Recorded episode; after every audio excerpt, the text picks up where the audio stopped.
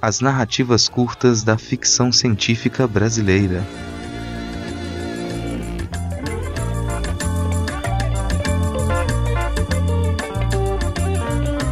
Tá começando o Pindorama, nosso podcast quinzenal sobre contos de ficção especulativa nacional, ou mais ou menos isso. Meu nome é Rodrigo Hipólito e este é um episódio extra. Hoje nós não vamos analisar uma narrativa curta em específico. Durante a primeira parte dessa nossa terceira temporada, nós consideramos que seria de bom tom separar alguns episódios para conversar sobre os processos editoriais de publicações recentes no cenário de literatura de fantasia e ficção científica. No episódio episódio de hoje, nós vamos conhecer um pouco sobre a revista Escambanáutica e o coletivo editorial Escambal. Para a gente embarcar nessa conversa descolonialíssima, eu tô aqui com Rodrigo Basso.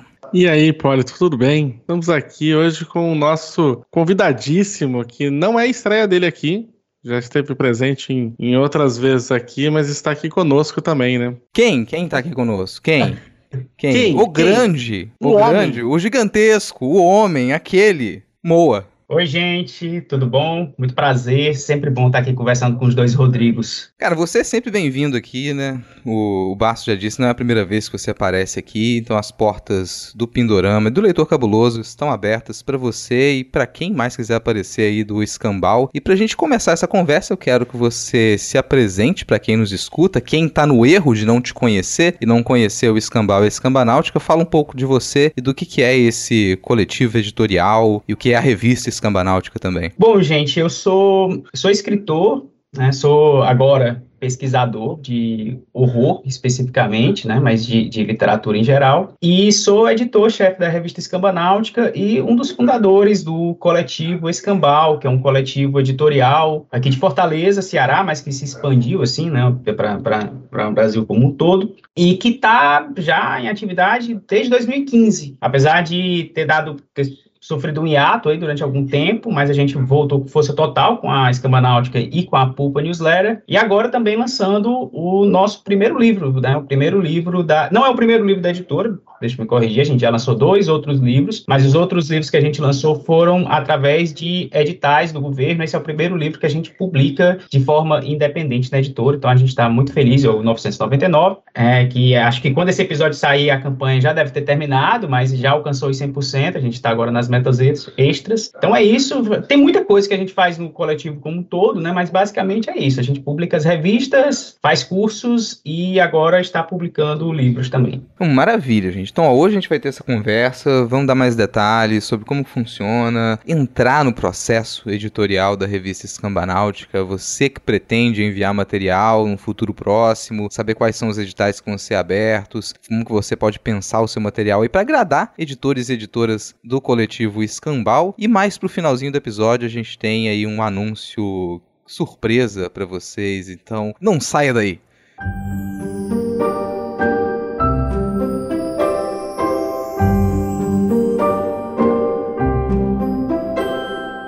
Muito tempo atrás, em um lugar não tão distante assim, um templo sagrado foi erguido. Lá eram guardados diversos mundos, todos criados por mentes habilidosas.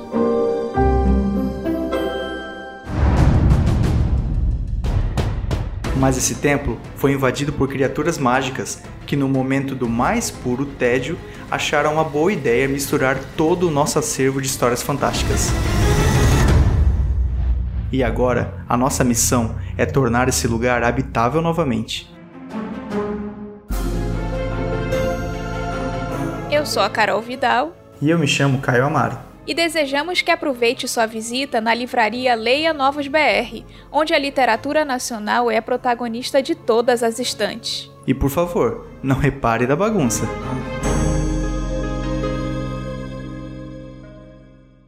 Para começar aqui a nossa conversa, essa nossa entrevista informal, eu já quero te perguntar sobre a divisão de trabalho ali do coletivo e da revista também. Como é que funciona? Quem é que está encabeçando esse processo? Afinal, é um coletivo, você imagina que as tarefas elas sejam divididas, mas que tenha uma, um pouco mais de liberdade do que seria uma editora tradicional. Como é que isso está dividido? Para a revista e para o coletivo? A gente tem tanta liberdade dentro do coletivo como um todo que a gente só começou a usar os termos editor-chefe porque a gente está querendo pegar o ISSN para a revista e tem que descrever os cargos, sabe? É, mas a, antes a gente não usava, assim, na, na, nas nossas edições do primeiro ano a gente não usava esse termo porque não fazia sentido para como a gente funcionava, né? Aí agora a gente colocou isso, tanto é que eu estou como editor-chefe da Escama Náutica e a Gabi Osta como editora-chefe da Pulpa Newsletter e da Feira da Pulpa, que também é uma, uma revista, só que no caso uma revista anual, né? Então, a, a, nossa equipe de editores, hoje tem quatro pessoas, né, voltadas pro, especificamente para o texto, que é a Gabi Oz, o Tiago S. da Costa, eu e o Wilson Júnior. Temos a Natália Pimentel, que é a nossa designer e editora de, diretora de arte como um todo, né? Então, às vezes, quando a gente não tem grana para uma capa, é a Natália que faz, né? esse tipo de coisa. Então, ela, ela faz tudo em relação à arte, assim. E nós temos o nosso diagramador, também que também é designer gráfico, que é o Raoni Chile, que assim, sensacional, faz trabalho super rápido, às vezes a gente entrega as coisas com dois dias de, de, de para ele trabalhar a diagramação e o cara faz mágica, assim. Então essa é a, é a, a equipe central, assim, né, é, que trabalha todas as nossas publicações em variados graus de envolvimento. Ô, Moa, você falou sobre o coletivo e a revista, só para pessoal também entender, né? Por exemplo, o que que, que, que são cada coisa, né? Porque o, o coletivo, ele, a, Escambal, a Escabanáutica é uma revista digital que a gente até já abordou aqui algumas vezes, né? Mas o coletivo não faz só a, revista, ele não surgiu só por conta disso, né? Ou surgiu. É curioso, assim, é, falar um pouquinho da história, né, Escambau. O Escambau, ele surgiu em 2015 aqui em Fortaleza porque o Wilson queria cursos de literatura queria é, estudar literatura, e tudo aqui era meio. Aqui em Fortaleza ou era muito caro, ou era muito, sabe, formal, assim, meio antiquado entendeu? A abordagem, uma abordagem de literatura que era uhum. muito engessada. Então ele, ele chamou os amigos, montou ali o, o, o, o, e me encontrou na internet por acaso, assim, e coincidiu de nós dois sermos de Fortaleza e aí a gente montou o coletivo e, e depois, né? No começo era só para, sei lá, para estudar junto sobre literatura, né? E depois a gente montou um site que era para publicar as pessoas no, no, no, website. E aí o negócio, a gente montou um, um, teve um desafio de microcontos que, que fez muito sucesso, enfim, virou um grupo grande na internet, foi para o Brasil todo, mas, sei lá, em 2017, 2018, a gente entrou em ato, assim, o, o coletivo, a gente se cansou, foi meio que a época que os portais literários e blogs como um todo meio que morreram, né, os nossos acessos caíram Sim, demais. Nossa, Sim. Pois é. o leitor cabuloso também. Foi, foi. Nossa, foi terrível, assim. E aí, o meu sonho na época, que eu tinha um sonho de montar uma revista. Eu queria demais que o portal se transformasse numa revista literária. E aí, meu sonho foi por água abaixo, assim. É, apesar de na época já ter atraso, né? Mas eu, ah, cara, não vai dar certo, eu não vou conseguir pagar o pessoal. Porque a gente tinha um padrinho na época que era para pagar os microcontos. E era, dava cento e 120 reais, 150 reais por mês, assim, sabe? aí não dava para montar uma revista, né? Então a gente meio que abandonou, assim, é, eu já estava meio chateado com literatura e tal. Então a gente saiu, assim. Aí, em 2020, o Wilson estava concluindo o 999, começou a fazer lives no antigo canal do YouTube, que era para ele escrever enquanto fazia live. Fazia live, ficava escrevendo. Uhum. Um monte de gente começou a acompanhar, montaram um grupo no WhatsApp, e aí eu voltei, né, pro grupo, e um dia eu joguei lá, gente, e se a gente montasse uma revista?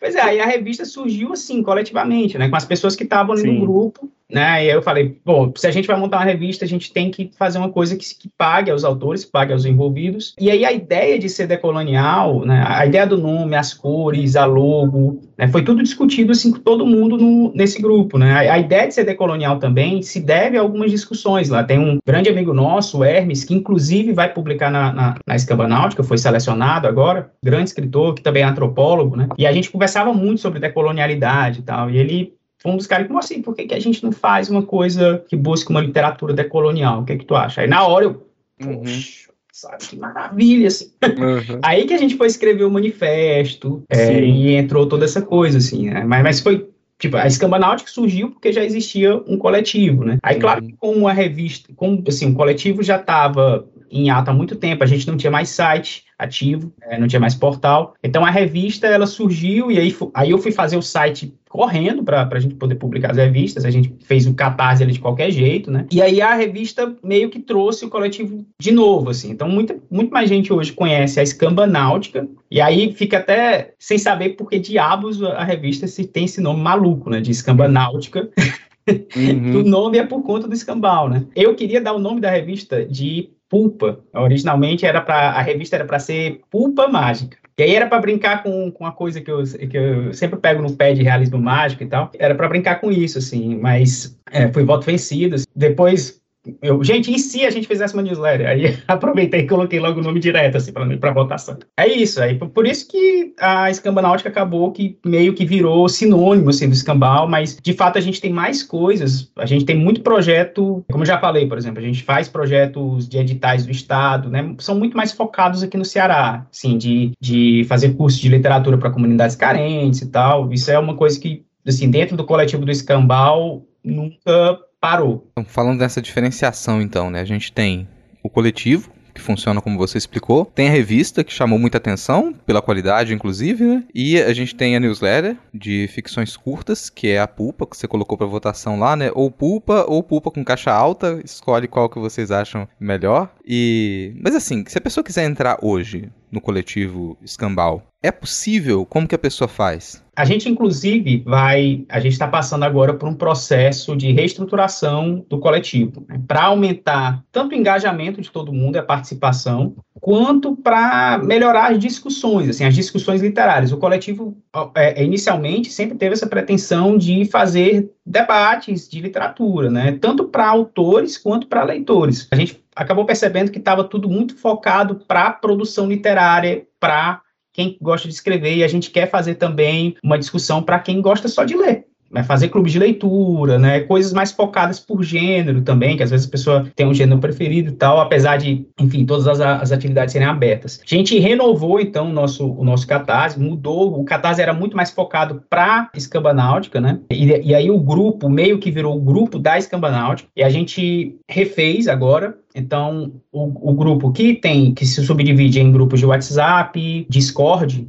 a gente refez agora o Scamba Clube. Então, a pessoa apoia, né? A gente vai fazer uma promoção, uma promoção a partir de nove reais, inclusive, para a pessoa poder continuar apoiando com esse valor mensalmente. E aí vai ter, vai participar do coletivo, né? É, é um valor simbólico, a gente sabe que poxa, nem todo mundo tem condição de apoiar, de fato, mas é assim que a gente mantém os projetos e é assim que a gente paga todo mundo, né? Então, a partir de agora, você pode entrar no, no Scamba Club, né? E aí, apoiando, esse valor vai apoiar as revistas da gente e os nossos diversos projetos que vão entrar é, em atividade no próximo ano. E você faz parte desse, desse grupo exclusivo de discussão de literatura, que é subdividido em três grupos, né? Como a gente foca em literatura fantástica, a gente resolveu fazer três equipes de discussão, né? Uma equipe de discussão de horror, uma equipe de discussão de ficção científica e outra de fantasia. É, e aí vai ter para cada equipe clube de cinema, que o clube de cinema, eu eu tô responsável pela equipe de horror, né? Então a gente, o clube de cinema é o Scamba Horror Picture Show, né? E aí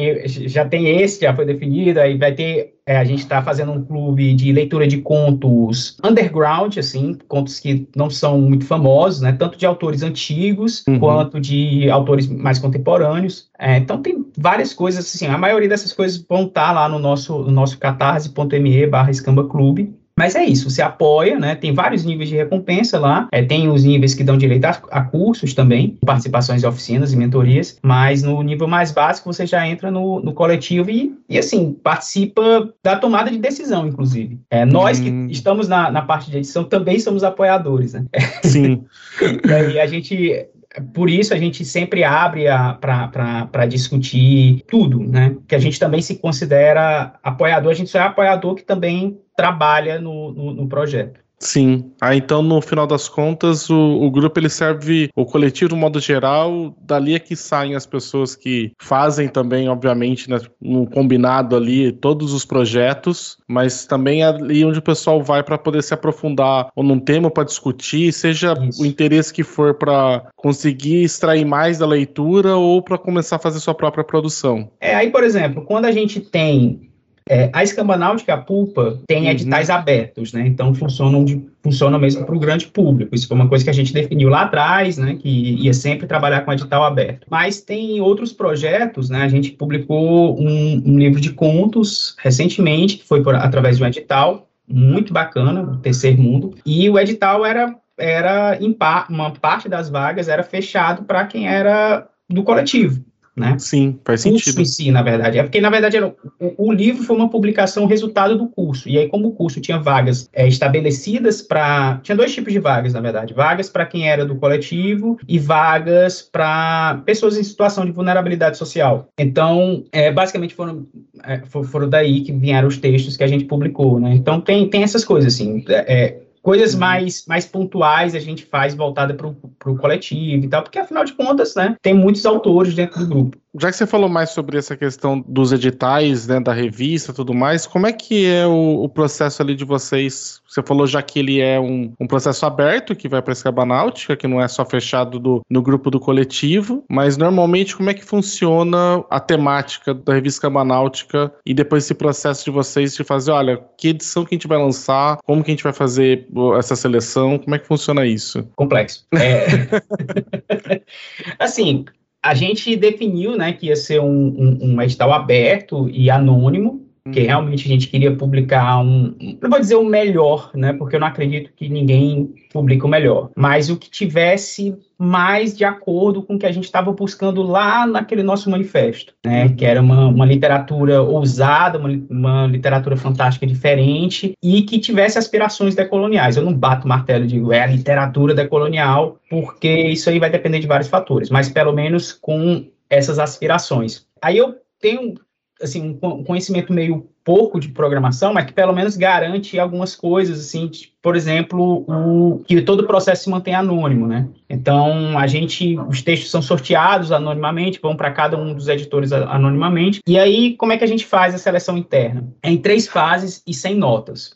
Eu não, eu não gosto de nota, porque eu acho que você valoriza mais a média, sabe, na nota. O que acontece? Você tem várias pessoas, matematicamente falando, isso é verdade, né? Se você tem várias pessoas dando notas, normalmente os textos que são os mais diferentões vão agradar muito uma pessoa e desagradar muito outra, né? E aí ele vai ter uma nota mediana, né? E aí textos que não são tão diferentões, mas que agradam mais ou menos todo mundo, eles podem passar desses, desses textos. É, só que a gente quer os diferentões, assim, né? É, é o que a gente busca. Então, a gente di- subdivide o processo de seleção em três etapas. A primeira etapa é, os textos são sorteados para cada um da equipe dos editores, e aí todo mundo pode já cancelar ali de primeiro o texto. Normalmente, essa primeira etapa são os textos que não têm assim, que não tem essa, essa pegada decolonial, ou que não se encaixam na temática fantástica, ou, sei lá, texto misógino, racista, essas coisas assim, né? Não só, mas em geral os textos na primeira etapa são assim. Os textos que vão para a segunda etapa vão para outro editor. Aí, se essa pessoa, editora, não aprovar o texto para ir para a terceira etapa, aí ele, esse texto não aprovado, ele vai para um outra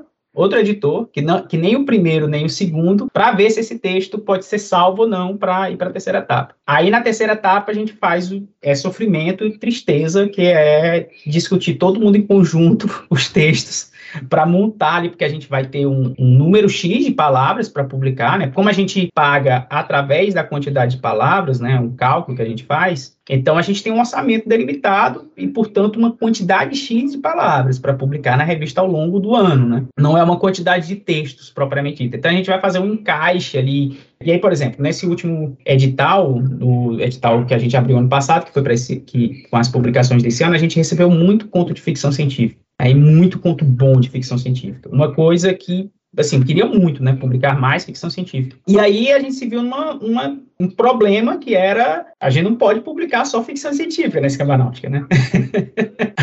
aí tivemos que cortar na carne, assim, alguns textos. Então, é mais Porque ou a menos proposta assim que funciona. da a proposta da escama náutica é fazer, é ter sempre ali fantasia, eh, terror, horror e, e ficção científica. Dar uma, Isso, na medida Apesar do que- possível, fazer um equilíbrio, né? Apesar de, por Aham. exemplo, no, esse ano vai ter mais ficção científica do que ano passado. Ano passado teve mais fantasia, né, digamos assim. Então, esse ano vai ser um pouco mais voltado para ficção científica, até pela quantidade de textos de ficção científica que a gente recebeu.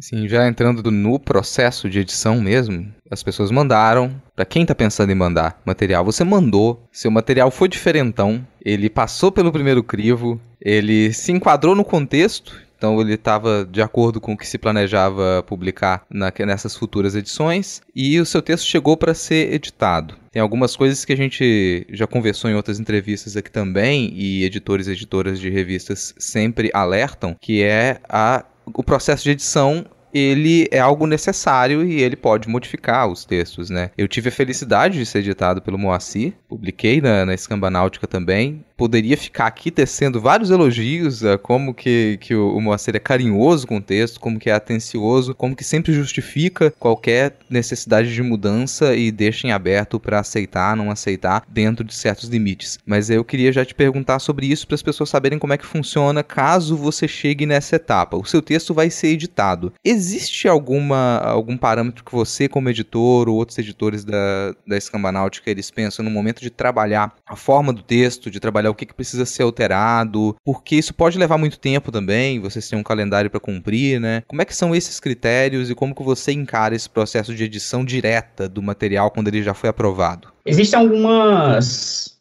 diretrizes que a gente coloca, claro que isso vai ficar muito, assim, a gente é muito anárquico em tudo, né? Então, fica bem a, a, ao gosto de quem está editando no momento, e eu acho isso muito positivo, porque também gera uma diferenciação na própria revista. Quando você tem mais de uma pessoa editando os contos, né? Quando não é só eu, então vai ter outros olhares também no processo editorial, que aí, como o, o, o Hipólito falou, influencia bastante no texto, né? No resultado final. Mas tem algumas diretrizes. A primeira diretriz é que a gente seleciona textos que podem ser publicados sem edição. Então, se um autor for muito chato, ele pode publicar até sem edição, sabe? Dificilmente, assim, muito, muito raramente isso vai acontecer. Eu acho que nunca vai acontecer. Mas, assim, em tese, em tese, isso pode, assim, pra gente pode, pode rolar, sabe? Mas a gente não vai deixar porque a gente é muito chato e a gente quer que o texto fique o melhor possível, assim, não para a gente somente, não porque ai, a escamba náutica, é pelo potencial do texto, sabe? Então a gente pega, eu vou pegar um exemplo aqui, que é o de Ruínas, vocês falaram no, no episódio, né? Que é um conto magnífico, assim. E Ruínas já era um conto magnífico quando chegou para a gente publicar. Incrível. É, e seria publicado daquele jeito, né? E aí eu peguei o conto para editar e percebi que ele poderia ser aumentado. Era um conto de 5 mil palavras, eu acho. Tinha muita coisa para explorar naquele conto, muita coisa. Conversei com a autora se ela ia, se ela topava aumentar o conto, escrever mais, né, tal. E ela, né, a Luísa, não só topou, como se animou demais, assim, se animou horrores e, produziu pra caramba. E, claro, produziu mais, a gente cortou. E, então, foi um processo longo de vai e volta lá da edição.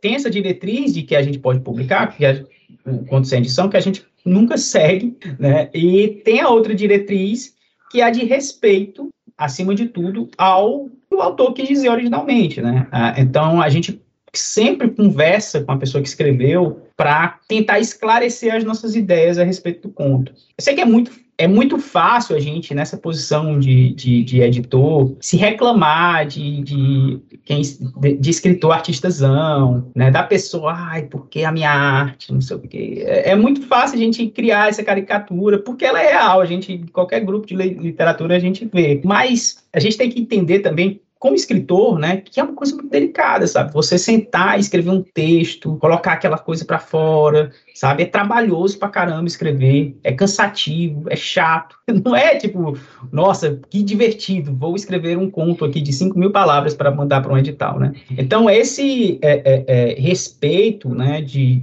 de olhar para o texto e esperar que o autor esclareça, né, por que ele quis dizer aquilo, e a gente colocar também outra coisa que pode ser uma outra diretriz também que a gente fala, né? Que é o respeito máximo também a quem está lendo. Então, todas as sugestões que a gente procura fazer é pensando em facilitar a vida de quem lê. Facilitar, às vezes, um subtexto que não está muito claro, ou então dificultar uma, a compreensão de algo porque o texto não quer ser muito óbvio, né? E aí vai gerar um efeito no leitor, aquela, que, aquela, que aquela mensagem não esteja tão clara ali. É um processo muitíssimo delicado, assim, sabe? É é muito difícil a gente dizer que dá sempre para seguir da mesma forma, sabe? Porque com cada pessoa que a gente trabalha é completamente diferente. Por exemplo, com o Hipólito, assim, foi super rápido, né? Foi, tipo, a gente conversou uma vez, eu fiz as sugestões, o Hipólito retornou, o texto dele estava, sabe, estruturalmente estava perfeito já. Então, não, não, tinha muito que a gente, sabe, ficar indo e voltando. Às é, vezes... Também que o Hipólito é uma pessoa muito fácil de trabalhar, né? Tipo, é muito tranquilo. Pois é, Cara, né? eu vou, vou até pegar o meu exemplo aqui para complementar a pergunta, porque, bom, tem isso, você tem esse parâmetro que vocês colocaram de o texto poder ser publicado sem edição. E eu vou puxar uma nota de rodapé aí, porque ó, o que, que a gente vai considerar como sem edição? Vou usar no meu exemplo. Se o meu texto tivesse sido publicado sem edição, eu sentiria muito menos orgulho dele do que eu sinto hoje. Assim, eu sinto, eu sentiria orgulho do mesmo jeito, mas eu sentiria muito menos orgulho, porque tem algumas coisas que elas não diziam respeito necessariamente à cadência do texto ou deixar algumas coisas mais explícitas. O Moacir, ele verificou vícios de linguagem da minha escrita, e que aí, honestamente, é o tipo de coisa que na, na, minha concepção, tem que ser corrigido, porque isso atrapalha a leitura, isso atrapalha a expressão e é, é, é um, um, erro, entre aspas, um erro estilístico. Eu não perceberia aquilo sem o trabalho do editor. É, eu, eu sou revisor também, mas eu tenho uma postura que, que, assim, quem é revisor vai, vai, vai dar cambalhotas quando, quando ouvir isso, mas para mim não existe erro, assim. É. Tô dando munição pra, pra galera questionar as minhas enquanto, edições. enquanto isso, os linguistas, né, tipo, tá assim, yeah, sei, não tem, não existe erro, tá linguagem, é, tá ligado? É porque, tá. assim, eu entendo a questão do estilo, né, eu, como o Hipólito falou, eu, eu realmente eu observo, assim, essas coisas, é, é mais pra, pra autor pensar, pô, é, realmente é isso que eu quero no meu texto? não é, entendeu? Mas sempre deixando esse, esse argumento. Você quer seguir nessa, nessa, nessa linha, sabe? Uhum. Ou não? Até os vícios, eles podem ser, dependendo do caso, né, podem dialogar com uma experiência de leitura, uma experiência de escrita da pessoa, sabe? É, uhum. tem, tem certos vícios que são vícios anglófonos, assim, sabe? Que é coisa de, de, de livro traduzido. É, a pessoa leu muito livro traduzido e aí são vícios também de, de tradutores. Poxa, eu, eu não gosto, assim, como leitor, quando eu vejo é uma coisa que me desagrada. Mas agrada muita gente que, que tem uma, uma experiência de leitura com thrillers, né? Que, que normalmente são livros que chegam para a gente traduzidos e tem aí todos aqueles viciozinhos ali. É, então, assim, é, é, é variável, sabe? É, é, claro que na, na, na escambanáutica a gente tenta manter esse padrão né, que é esse padrão, por exemplo, de, de tentar ter uma linguagem mais brasileira, né, ser uma coisa que seja mais parecido com uma tradição nossa, assim, então evitando esse... É sempre complicado, porque não, não existe, Seja lá né, o que isso quer dizer, né? Tipo, é, pois é, é por isso que não dá para bater o martelo, né? Porque uhum. que tradição é essa? O que é como a gente fala, né? Sabe? Coisas Sim. que eu falo aqui no, no Ceará vai soar estranho para vocês, né? Então, aliás, meu jeito de falar não é necessariamente o jeito de falar cearense. Aí, é, aí vai essa discussão longuíssima, né? Mas é, é, é delicado porque não necessariamente, sabe, é errado. Cara, se a gente parar para ler livro de Wattpad, livros que tem, sei lá, centenas de leitores, milhares de leitores, eu passo mal lendo Wattpad, não vou mentir para vocês, sabe? Como leitor, me desagrada horrores, sabe? Mas tem um monte de gente que adora, né? Um monte de gente que adora. Então, é, é, aí, sei lá, vai que passa uma pessoa que curte muito o Wattpad, passa, para a Escambanautica, a gente achou a ideia, sabe, fenomenal, o estilo interessante, e aí a gente vai tentar argumentar, a pessoa, não, mas eu, a minha escola de escrita é o Wattpad. É. Olha o desafio que eu vou ter aí pela frente, sabe? Até por isso que eu digo assim, toda, todo processo editorial, ele é completamente diferente do outro. É, é algo que a gente tenta deixar muito claro dentro da Escambanáutica, e é por isso que sempre a gente parte de uma conversa com a pessoa que escreveu. A gente faz uma reunião prévia, é conversando mesmo, conversando, não é por e-mail, não é nada, é conversando, que é para entender a própria pessoa também, sabe? Pra, por mais que tenha aquela coisa, nada fora do texto, tudo no texto, né? O autor está morto. Né? Mas eu quero entender o que levou a pessoa a escrever aquele texto, para facilitar esse meu processo, para ter uma comunicação. Bom, até por isso vocês publicam entrevistas também, né? É, a gente até vai fazer as entrevistas, fazer um, um parênteses aqui, que nessa, nesse, nesse ano a gente não está publicando a entrevista dentro da revista, que a gente recebeu umas reclamações aí sobre a revista ficar muito grande e tal. A gente tá, vai publicar as, revistas, as entrevistas por fora, fazer entrevista em live e depois a gente publica a transcrição. Aô? Aô? Aô?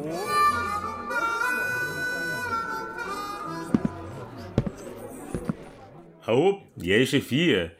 Meu nome é Samuel Muca e eu estou aqui para lhe dar as boas-vindas ao Boteco dos Versados. O Boteco dos Versados é um podcast de indicação de livros e discussões literárias. Você pode encontrá-lo no site do Heitor Cabuloso e em qualquer agregador de podcast. Então, por favor, minha autarquia, erga seu copo que nós vamos enchê-lo com literatura.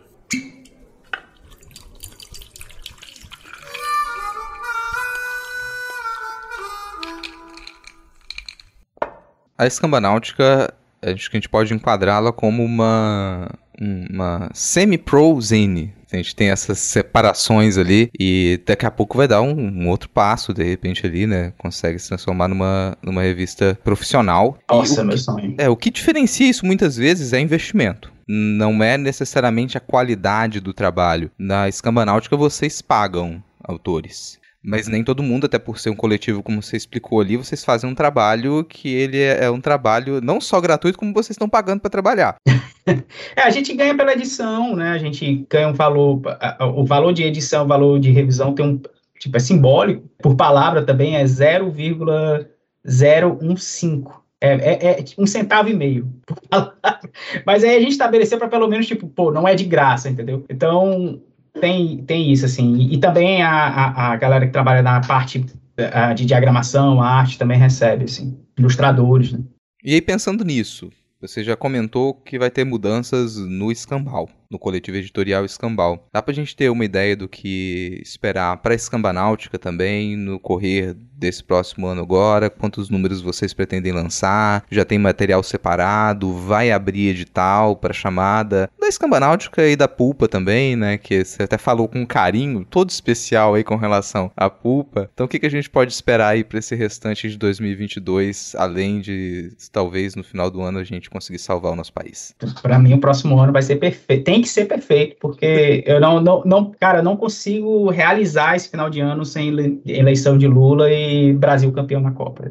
Já estabeleci essas duas coisas. quero voltar a 2002, uh, ah, o ano que a gente era feliz. Então, 2023 vai continuar Escamba Náutica, vai continuar a Pulpa e a Feira da Pulpa, que é a revista que a gente faz o apanhado no final das pulpas publicadas durante o ano. A gente vai abrir edital da Escamba Náutica em outubro, durante o mês inteiro, e da Pulpa antes, em julho, né, porque realmente é mais complicado, a gente costuma receber mais texto para a Pulpa, porque são textos menores, né? Então a gente vai abrir antes para ter um pouco mais de tempo para a seleção. A gente planeja manter do mesmo jeito, né? A gente, a, gente até pensou em fazer mais edições da Escamba Náutica. É, hoje a Escamba Náutica é trimestral. Mas aí a gente percebeu que esse prazo trimestral, ele gera uma expectativa também nas pessoas, sabe? Primeiro que a gente teria que pagar menos os autores, é algo, algo que, a gente, que não nos interessa, a gente quer quer pagar mais essas pessoas. E segundo, porque de fato torna a coisa mais especial ali. Quatro edições durante, durante o ano, né? Torna a leitura de cada conto mais, mais única, assim. A gente vai manter do mesmo jeito, né? E em paralelo a gente quer expandir as atividades da editora, né? da, da Escambau Editora, com mais publica. A gente fez agora esse o 999, financiamento coletivo, que era o nosso teste. A gente ia lançar outro livro né, que é um livro do, do Tiago S. da Costa, que era do, entrou no coletivo e acabou se tornando editor também e tal, tem um livro de contos muito bom para ser lançado, mas a gente ficou com medo de queimar o livro do, dele num, num catástrofe que não dava certo, né? então, vamos com 999 aí, que, que, que é do Wilson, já está aí esperando, aí fizemos o teste, né, para ver se a gente acertava, né? É muito difícil a gente fazer Quer dizer que se queimasse o livro do Wilson não tinha problema, né? Ah, é isso que eu pensei agora, gente, né? Tipo, ele Wilson, né? Tipo, o Wilson, se você está escutando isso, tá? Tipo, tem, você não, tem mas... nossa solidariedade, tá ligado? Fique tranquilo. Mas, mas ele sabe, porque é o seguinte, ele queria colocar.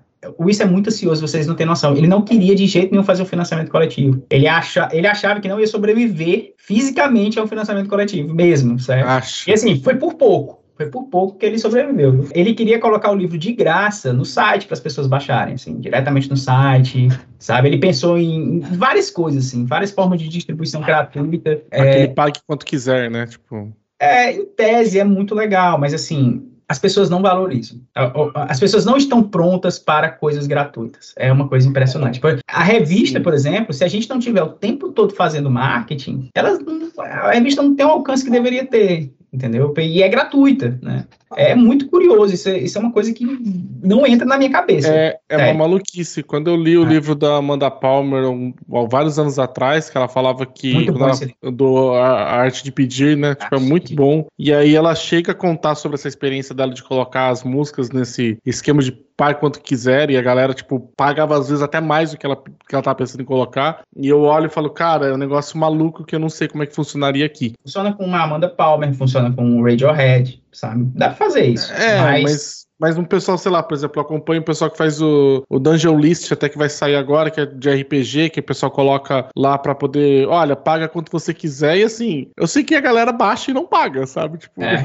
nem um real deixa ali quando quer alguma coisa, sabe? Cara, todos os debates que eu tenho de, de pirataria envolvem isso, assim, é, é, é, é complicado porque você tem que ter uma visão de negócio das coisas, e aí, aí às vezes a gente tem uma visão que é ótima, que é uma visão utópica, né, que eu acho que tem que, tem que manter mesmo, o ideal, como as coisas devem ser. Mas aí, quando você tem uma visão de negócio, você vê que a coisa é muito mais complicada. Quando, quando você não atribui um valor às coisas, as pessoas têm mais dificuldade de atribuir também. Isso é uma parada de marketing. Para quem não sabe, eu, eu, eu, eu sou da, da área de, de finanças, então tenho esse background aí do lado do lado mal da força, mas me ajuda a ter essa compreensão, assim, sabe? Que, de fato, é, é, é muito mais difícil. Mas, enfim, a gente teve que convencer o Wilson a fazer o, o, financiamento e não dar o livro de graça, né? E aí a gente aproveitou, como ele já ia dar de qualquer jeito, a gente, não, cara, vamos fazer o financiamento coletivo, vamos publicar o livro físico. E aí serviu para a gente aprender, a gente errou também, a, apesar da gente ter, ter, tido uma consultoria maravilhosa da Lígia Colares, vou fazer propaganda aqui porque ela é maravilhosa, recomendo, mas a gente também deu umas escorregadas em várias coisas e tal, e isso vai ensinar a gente para melhorar aí ao longo do tempo, porque de fato 2023 eu quero que seja o ano que a gente já está com a revista bem estabelecida, a gente já está com a pulpa bem estabelecida, a gente foca um pouco mais também na, na, na editora. Agora, Baço, Moacir, vocês estão ouvindo? Alto e claro. O rufar dos tambores.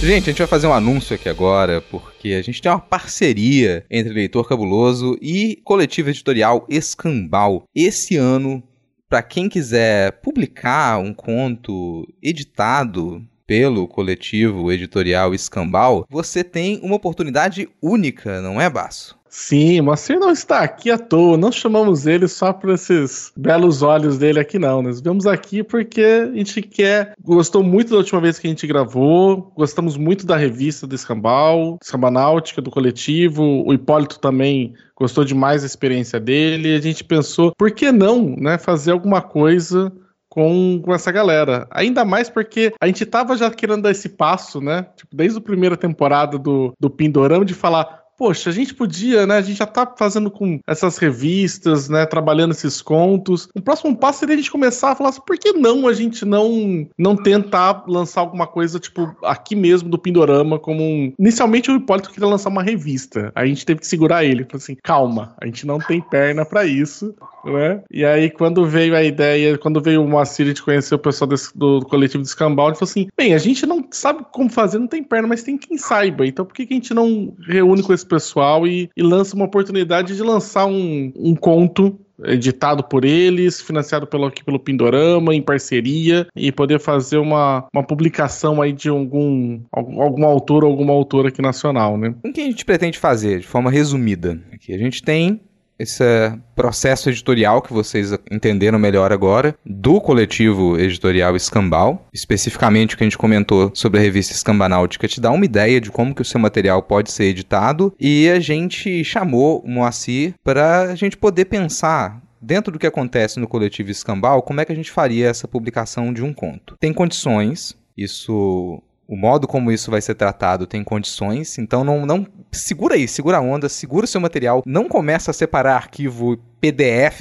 para mandar para as pessoas começarem a ler, não é assim. Vou perguntar pro pro Moacir, Moacir, Dentro do coletivo editorial Escambau, vocês já fazem algum tempo, entre apoiadores, os desafios de escrita. Quem quiser acompanhá-la no YouTube, tá lá as lives, como que funciona para quem faz parte do coletivo, escreve, isso é criticado abertamente, nesse processo de tentar melhorar a própria escrita, com várias pessoas te criticando, lendo o seu texto, e você lendo o texto dos outros também. A gente pensou algo mais nesse sentido, então a chamada de trabalhos que a gente vai fazer para essa publicação de um conto vai ser entre quem fizer parte do coletivo editorial Escambau. Então você precisa ser apoiador, precisa ser apoiadora. Mais ou menos isso que a gente pensou. Então na sua voz agora, como é que funciona esse processo de, de escrita criativa aberta, leitura crítica que vocês fazem no, no YouTube? Vocês fazem isso desde quando? Como é que foi essa experiência? Caramba, tem, tem uns dois anos já. Na verdade, sempre foi assim, tudo que o coletivo fez, eh, os processos abertos, né? Porque está no nosso DNA, assim, né? A coisa de, discutir texto em conjunto, de fazer um processo de literatura que seja mais comunitário né, é, é, do que aquela visão romântica que as pessoas têm de, ah, eu, eu escrevo só, né, tudo, tudo é do, do âmago do meu ser, né, e aí eu não, não posso é, aceitar sugestão de ninguém. Então a gente faz justamente no caminho contrário. E aí como é que funcionam os desafios, né? É, são temas, a, gente varia, né? Desafio semanal, às vezes quinzenal, às vezes mensal. Quando abre um edital de revista, a gente faz um desafio voltado para aquela revista lá, né, para a galera dessa oportunidade de já mandar um texto que tenha sido lido por outras pessoas, e aí, por isso, se vocês notarem, tem tanta gente do, do que, que faz parte do coletivo que entra em revistas aí, né, acredito que seja um, um, dos motivos. A gente faz o desafio e as pessoas do próprio coletivo ficam comentando os textos umas das outras já ali, sabe? A gente usa aquele, o, o Google Docs, né, fica com a opção de todo mundo entrar no texto e ficar fazendo comentários, todo mundo fica se comentando, né?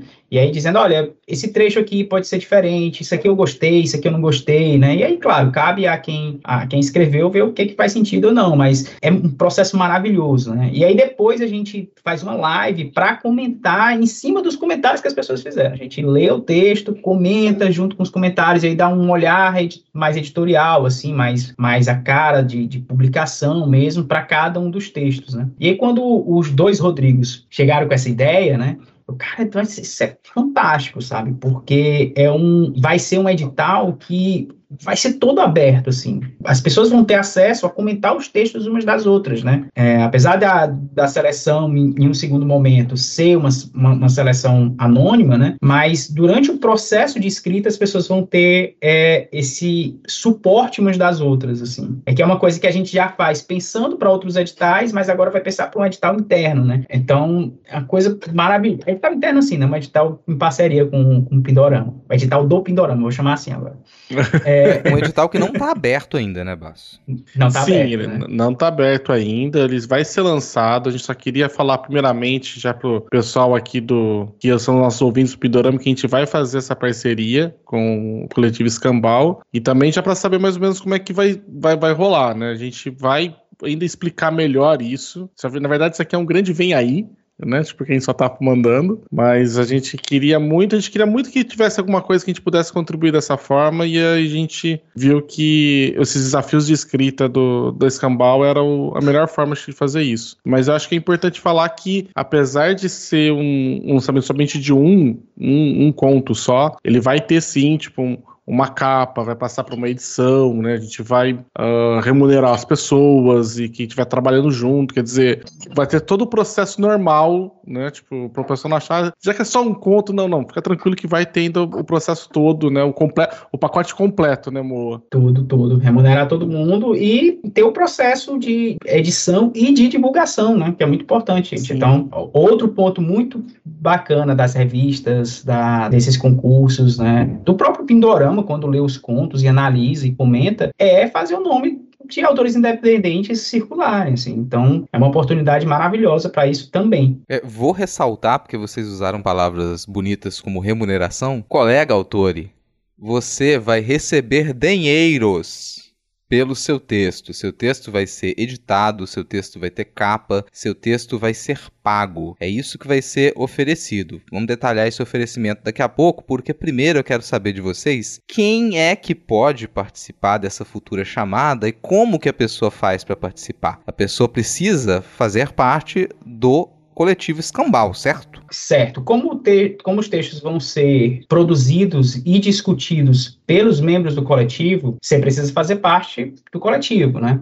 Para fazer parte é só entrar nesse momento no nosso Catarse, catarse.me barra e aí você coloca na categoria mais básica de apoio, né, e você já vai fazer parte do coletivo, você já vai entrar no, no, no grupo é, e vai ter acesso a todas as discussões e também a produção de texto. De cara já é uma coisa assim maravilhosa, sabe?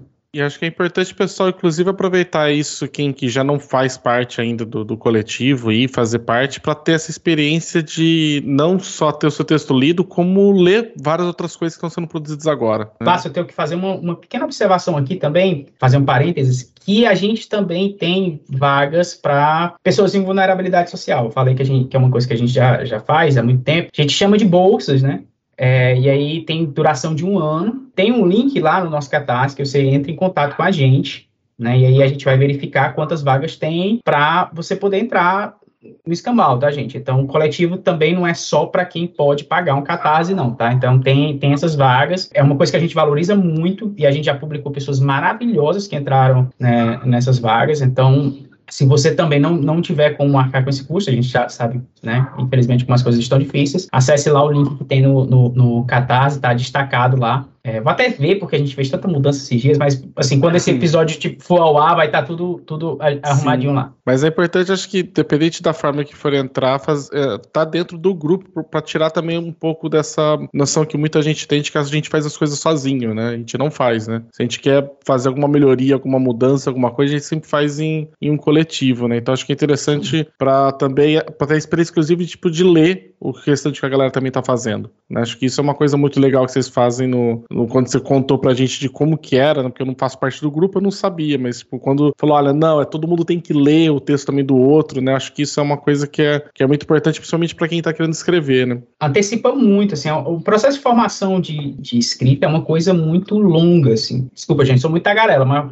Mas, ó, falando nisso, então, a gente já tá falando aqui de, do, do, quais são as expectativas de quem participa do, do Escambau. A gente tá aqui conversando com um editor do Escambau. E essa é a pergunta seguinte. Se a gente já sabe quem pode participar, que é quem faz parte do coletivo Escambau, verifica lá no Catarse, como o Marci falou, se você tem como fazer esse investimento mínimo, experimenta paga o básico lá. Se você não gostar da experiência, você sai. Ninguém vai te amarrar. Não vai, você não vai ser obrigado, obrigado a permanecer lá. Agora eu duvido muito. E aí você vai gostar da experiência, provavelmente você vai participar. Se você não tem como custear esse pequeno investimento agora, entre em contato com o coletivo, vê se tem essas vagas para bolsa. A partir disso, você vai conversar com as pessoas do coletivo, você vai ler o que as outras pessoas escrevem, as pessoas vão ler o que você escreve, seu material vai ser criticado, você vai poder criticar o material das demais pessoas sempre com muita educação e você vai ter oportunidade de perceber o que o coletivo Escambau procura para publicação. Nessa chamada a gente tem, a gente quer receber alguns tipos de materiais, né? Não estou estabelecendo aqui um tema, vai escrever sobre isso, mas a gente está procurando algumas coisas. Tem algumas, algumas expectativas do coletivo do que, que pode ser recebido. E eu pergunto para o Moacir, quando vocês abrem qualquer chamada, no fim das contas, que tipo de material que vocês esperam receber? Normalmente, a, o nosso primeiro enfoque, para facilitar,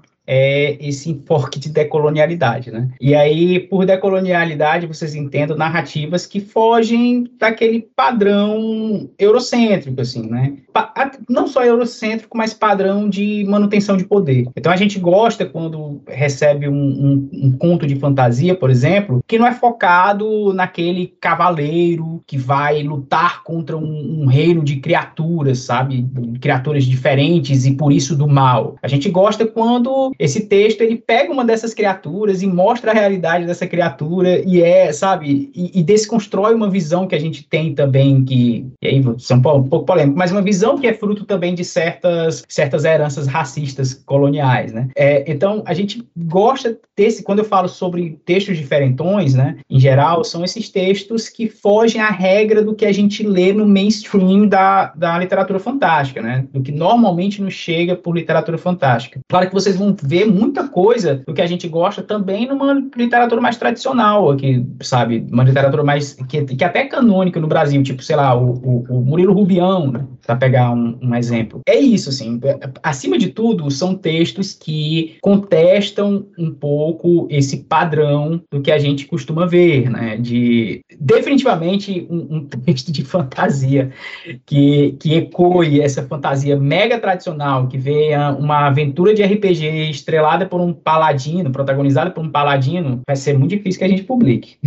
E se eu quiser mandar ficção científica, o que, que vocês esperam de uma ficção científica decolonial? Nossa, aqui vou fazer a recomendação de um conto muito, muito, muito bom, que foi publicado na segunda edição da Escamba Náutica do ano passado, que chama Segue o Baile, que é desse rapaz aí, o Rodrigo Hipólito, que é uma ficção científica diferentona. A gente, esse ano, também já publicou, na primeira edição da Escamba Náutica, dois contos de ficção científica que são excelentes, é, são mais, um é cyberpunk, outro é biopunk, e a gente vai publicar um, um, na terceira edição, né, um conto do Michel Pérez, que eu também indico o livro dele, que é o Hyperhelix, que é fantástico. Michel Pérez é, é, é queridinho do, do Hipólito. Cara, não, tudo que eu li do Michel Pérez até hoje é absurdo de bom, assim. Então a recomendação do Hyperhelix e de mais qualquer coisa que você encontrar tem o nome do Michel Pérez, você já sabe que você deve ler. Toda a temporada do, do, do Pidorama tem um conto do Michel Pérez, tá ligado? Mas é porque dá para dizer que assim, a ficção científica do, do, do Michel Pérez é uma ficção científica diferente.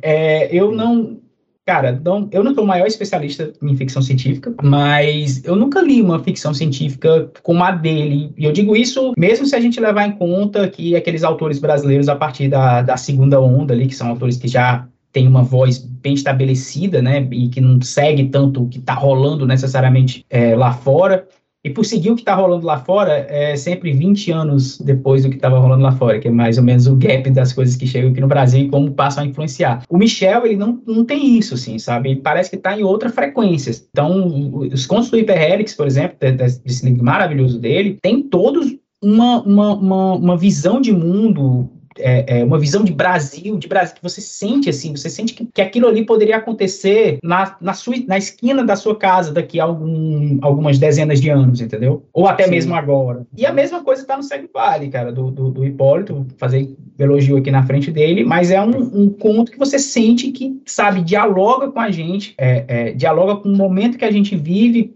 Claro, a gente olha e, pô, isso aqui realmente passa em, em, um futuro e tal, não é especificado, mas é esse tipo de ficção científica que eu quero, sabe? É, é uma ficção científica que você olha e, poxa, isso aqui foi escrita por uma pessoa por um brasileiro. Isso aqui foi escrito por, por alguém que, sabe, poderia ser meu vizinho. É, e isso é algo que eu, eu gosto muito, porque eu, é uma ficção científica que me faz me sentir em casa, assim. Eu não sei como é que você... Não sei como traduzir esse sentimento, mas, sei lá, tem ficção científica que eu adoro, tipo a, as do Ted Chiang, adoro com ressalvas, mas são muito boas em termos de ideia e tal, mas que quando eu leio, eu, sei lá, eu, não tem uma, não tem uma comunicação ali, é, sabe? Tá, é, tá, tá, tá, faltando uma janela com grade, né? Tá faltando. Tá, tá, tá faltando uma. Um motorzinho de geladeira, né? Que faz barulho baixinho, né? Tipo tá faltando aquela coberta de mesa, sabe? Com florida. É. Assim, não é, não é um parâmetro, mas eu gosto muito de pensar que eu leio um material e algo na minha cabeça diz: isso aqui jamais se passaria nos Estados Unidos ou na Europa. É, isso. é uma chance muito grande se você não compreender muito bem do que, que se trata de colonialidade, você, na hora que você escreve, você pensa, isso aqui se passaria no norte geopolítico ou não? Isso aqui tem que se passar no sul geopolítico, tem que se passar nesses, nessas nações, comunidades, países que sofreram com o processo colonial e têm essa herança. E eu já lanço uma, uma pergunta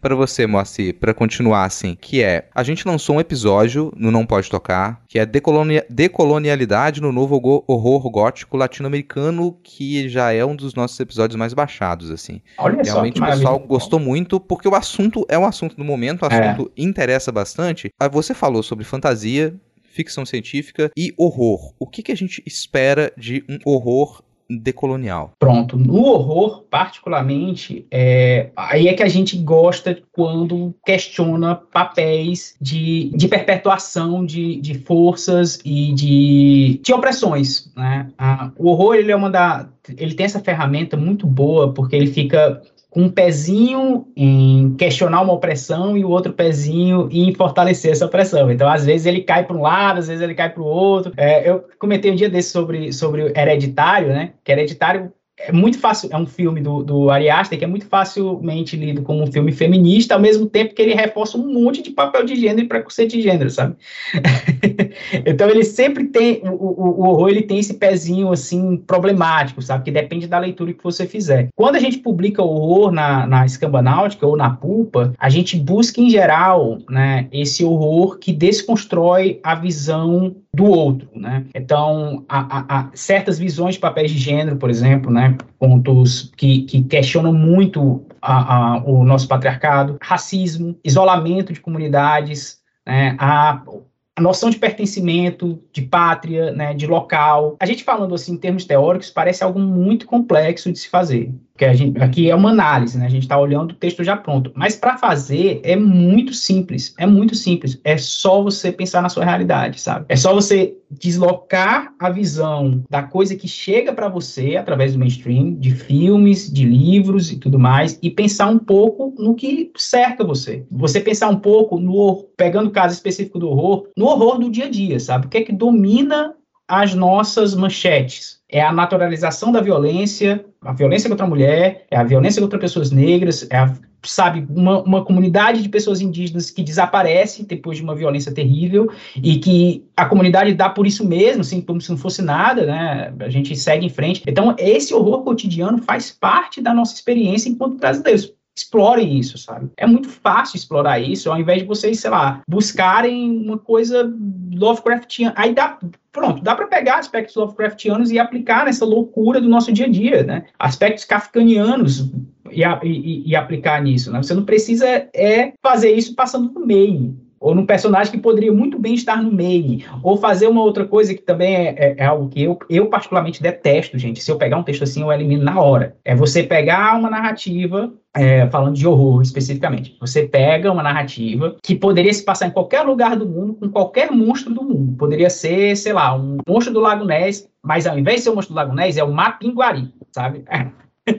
tipo, é a mesma, absolutamente a mesma coisa, um bando de caçadores que entram na, na mata e são surpreendidos pelo terrível Curupira. E Você aí, só um verniz só, né? Tipo, ali é, de outra sabe, coisa, né? É, ai, eu tô fazendo horror com criaturas brasileiras. Cara, parabéns, sabe? O máximo que você vai fazer é desrespeitar, provavelmente desrespeitar encantados indígenas, assim. É, para quem achou isso muito complexo, a gente tem alguns exemplos históricos, eu vou ficar com um. O que você, quando você pega, faz isso que o Moacir descreveu agora, é a mesma coisa de você pegar uma pessoa branca, pintar de preto e colocar para fazer um papel de preto. Isso mesmo, exatamente. Então a gente tem algumas recomendações aí para você que pretende enviar o seu material de fantasia, ficção científica ou horror para esse futuro edital, que não está lançado ainda. Ele vai ser lançado, então você a partir desse momento sabe que num futuro próximo a gente vai anunciar novamente essa parceria com uma chamada de trabalhos. Se você quiser participar dessa chamada de trabalhos e ter o seu material pago, ganhar dinheiro para poder publicar o seu conto. Seu conto vai ser editado, vai ter capa do seu conto. Se você quiser participar disso, você tem que fazer parte do coletivo Escambau. Você vai no cadastro do coletivo Escambau e vai verificar as possibilidades, apoiar com o mínimo ou entrar em contato se você não tiver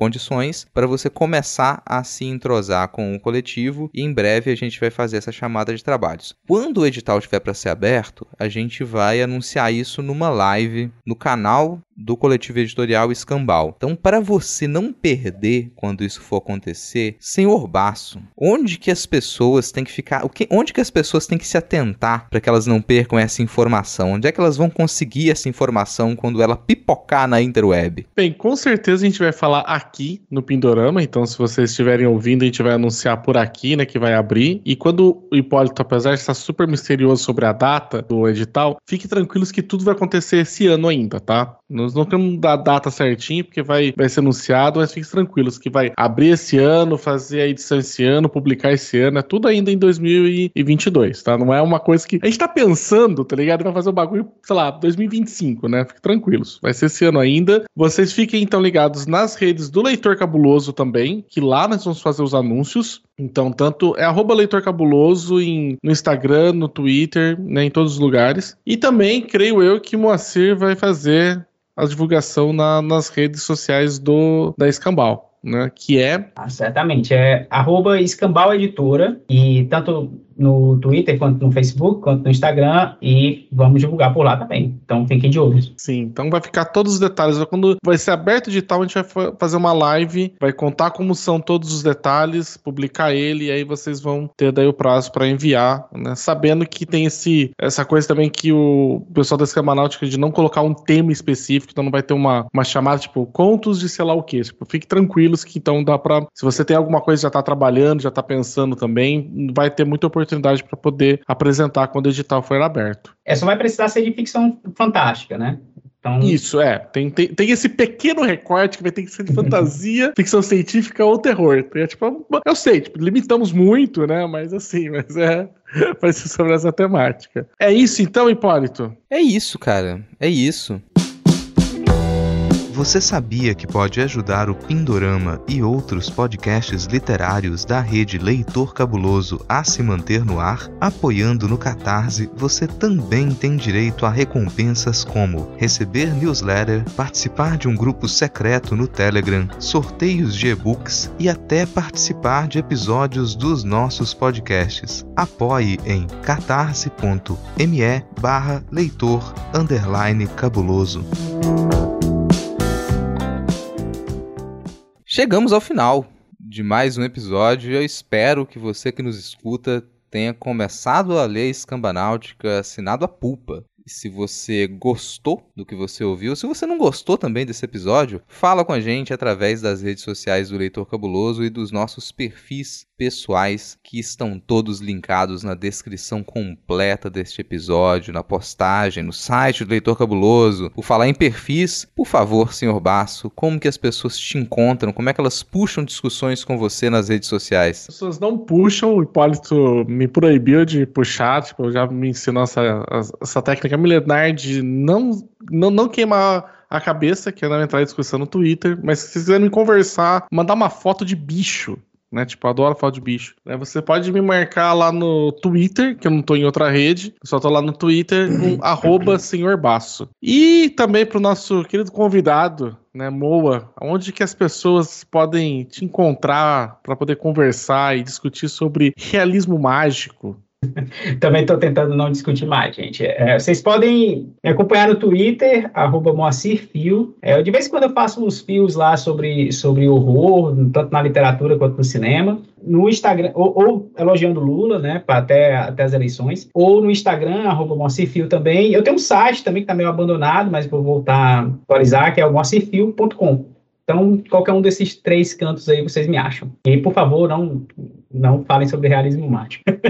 Ó, se vocês, para vocês saberem se o Moacir conseguiu atualizar o site dele ou não, você vai no site você clica se ele continuar escondido atrás da samambaia é porque ele não conseguiu atualizar o site ainda. Mas até isso no site tá divertido, tá? E, gente, se vocês quiserem continuar a me ouvir, eu tô semanalmente no Midcast Política, falando desse agradabilíssimo cenário da política nacional. Faço parte também do Não Pode Tocar, que é um podcast sobre teoria, história, crítica, prática de arte e temas afins. Não pode tocar em todos os agregadores de podcast. Você me encontra somente no Twitter, é minha única rede social, e lá eu sou arroba Lhama na Lama, porque Lhama é o melhor animal. Pode ir lá procurar confusão comigo, discutir comigo, que eu vou te ignorar de forma assim, super aberta, singela, honesta. Moacir, muito obrigado pela participação, cara. É sempre bom te receber aqui. Você sabe que a porta tá aberta. A hora que você quiser entrar aqui no Pindorama, você já pode se considerar da casa. Tô muito feliz com essa parceria, o que a gente vai conseguir conquistar aí nesse ano. E é isso, gente. Ó, se vocês quiserem continuar nos ouvir, já saibam, o Pindorama é um podcast quinzenal disponível em todas as plataformas e agregadores de podcast. Na descrição deste episódio você encontra várias formas de nos acompanhar. Escolha que for mais confortável para você e não perca perca nenhum programa. Em alguns dias, não sei quando, a gente vai estar de volta para falar sobre os processos editoriais de mais uma recente publicação de ficção especulativa nacional ou de algum conto que a gente vai analisar aqui. Hoje um episódio repleto de muitos mistérios, mas é isso. Ó,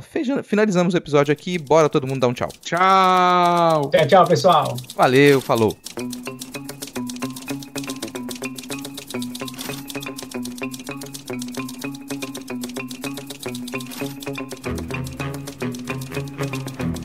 Você ouviu Pindorama. Apresentação e locução: Rodrigo Hipólito, Senhor Baço e Moacir Fio. Edição do episódio: Rodrigo Hipólito. Agradecimentos especiais às pessoas que contribuem todos os meses para que este e outros projetos do Leitor Cabuloso continuem a existir.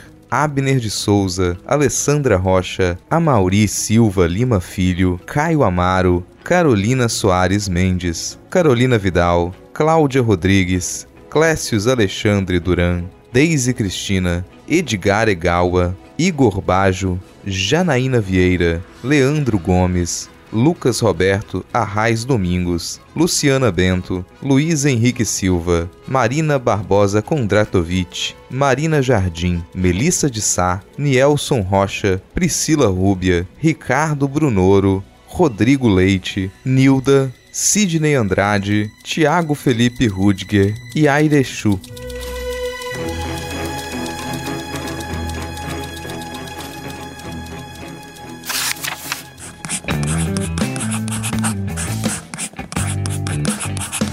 Esse podcast faz parte do site Leitor Cabuloso.